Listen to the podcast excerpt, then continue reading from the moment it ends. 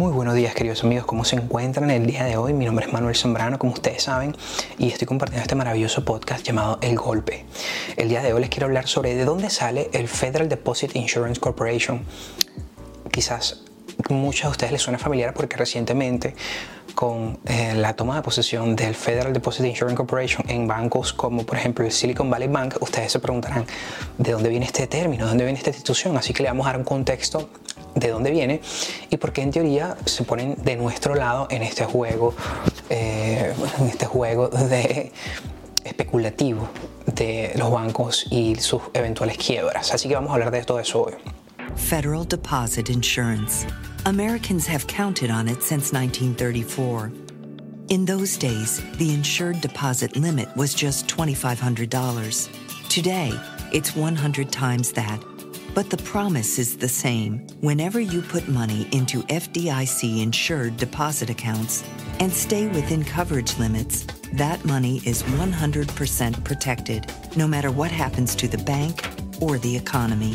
That La creación de esta institución, el Federal Deposit Insurance Corporation, se remonta incluso a la Gran Depresión en los, años 30. Durante ese tiempo, el sistema bancario de ese país estaba en crisis y muchos bancos estaban cerrando debido a la falta de confianza de los depositantes y la falta de regulación de parte del gobierno. Antes de la creación del FDIC, no existía un sistema de seguro de depósitos para proteger a los depositantes de los bancos en caso de que estos quebraran.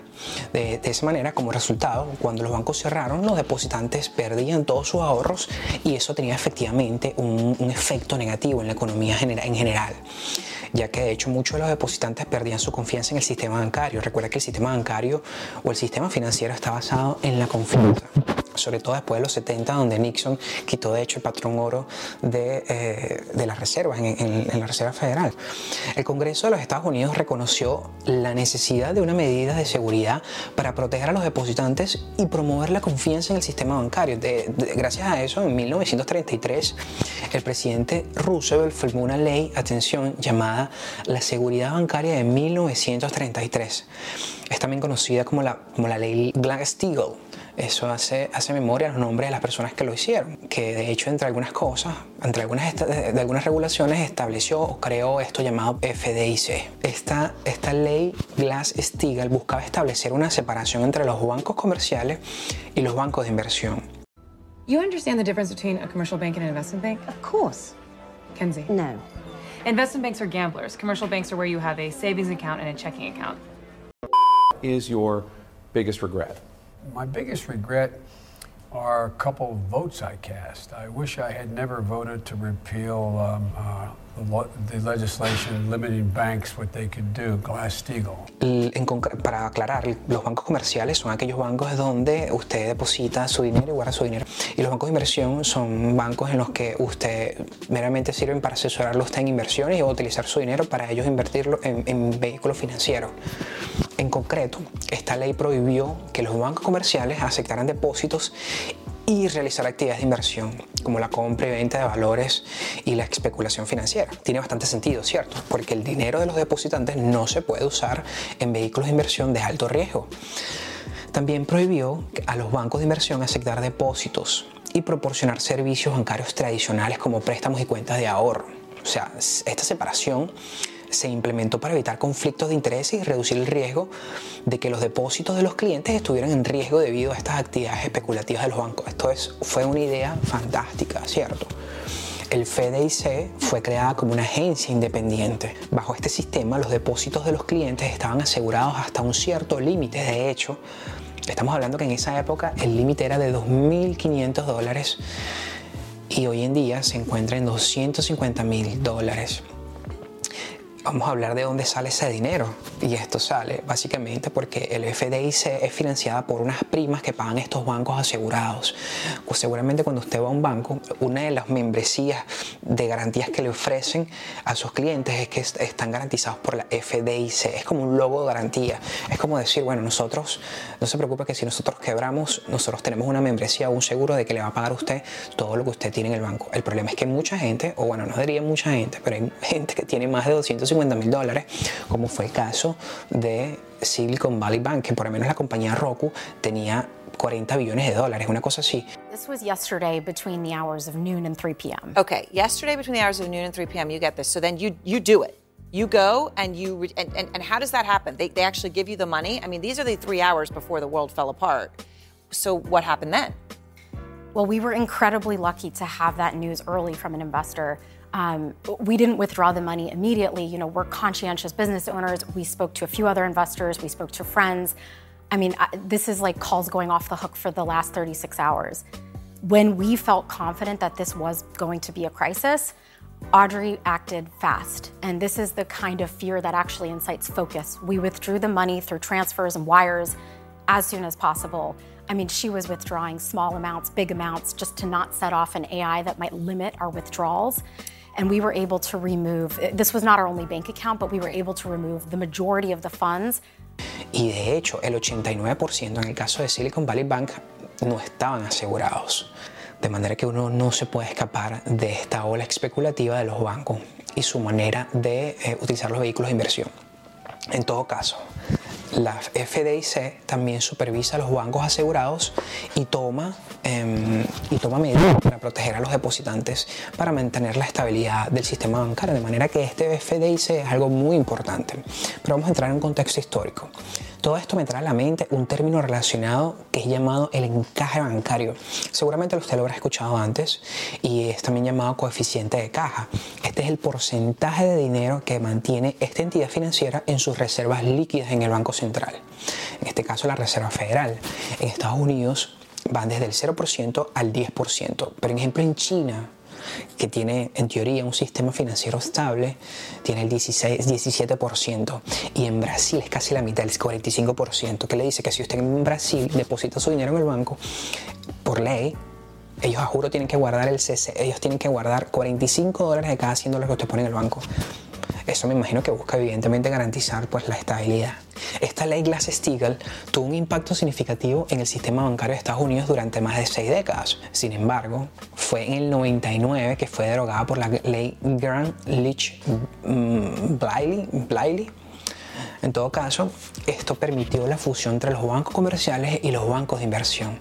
Y se considera de hecho que esta fue una de las razones por las que eh, hubo la crisis desde 2008. Si está siguiendo este podcast o este programa desde hace tiempo, sabe que nosotros hemos explicado la razón de la quiebra de, de, de Lehman Brothers y la crisis de 2008 porque hubo una acumulación de eh, créditos subprime de baja calificación en, en, créditos hipotecarios que fueron vendidos entre varios bancos y eso generó, entre otras cosas, obviamente el colapso financiero que hoy usted y yo conocemos. Les puedo decir que en resumen el FDIC fue creada como una medida de seguridad para proteger a los depositantes de los bancos. Desde su creación ha sido un elemento clave para mantener la estabilidad del sistema financiero en los Estados Unidos y ha demostrado ser una herramienta vital para proteger a los ahorros de los, el ahorro de los depositantes. Yo lo que no entiendo es por qué en el 99 se derogó esta ley y se, se hizo nuevamente la fusión de los bancos. It helped lead to the largest sustained period of economic growth in U.S. history. A 60-year expansion of the middle class, the largest increase in productivity, and the largest increase in median income. We also won World War II, put a man on the moon, and a computer in everyone's lap. And you know what happened next? We cheated on the perfect guy with the guy who dumped us. Yes, we repeal Glass-Steagall. Generando la crisis. El nacimiento de este capítulo, de hecho, está fundamentado en la idea de un posible colapso financiero que, a juzgar por la naturaleza de la avaricia del hombre en la historia de la humanidad, es probable que esto se repita pronto.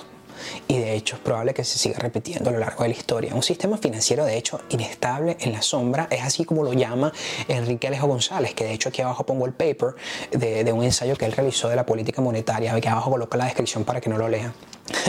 donde él sugiere que en definitiva la naturaleza del sistema financiero cambió de tal manera que se hizo más frágil, dando lugar a un sistema de incentivos perversos, como lo llama él. Por un lado, este, están los operadores que encontraban beneficioso generar más operaciones para lograr una mayor remuneración y por el otro tienes a las calificadores de riesgo que justificaban así la valoración, valoraciones muy favorables. De lo que se trata no es otra cosa de generar un crecimiento financiero rápido que produzca el mayor beneficio para todo el mundo, bueno, para todos ellos en todo caso. Hey everyone, I'm Joe Biden's husband. y para ello fue necesario continuar endeudándose, que de hecho es una de las grandes eh, debates o uno del epicentro medular de lo que se habla hoy en día en el Congreso. Janet Yellen la, la, secretaria del Tesoro y Jerome Powell insinúan insisten o sugieren o piden que se eleve el techo de la deuda en el Congreso o que se, que se elimine el techo de la deuda. Esto es una completa locura. En este momento la deuda se encuentra en 29 billones de dólares, es decir, 29 trillones de dólares.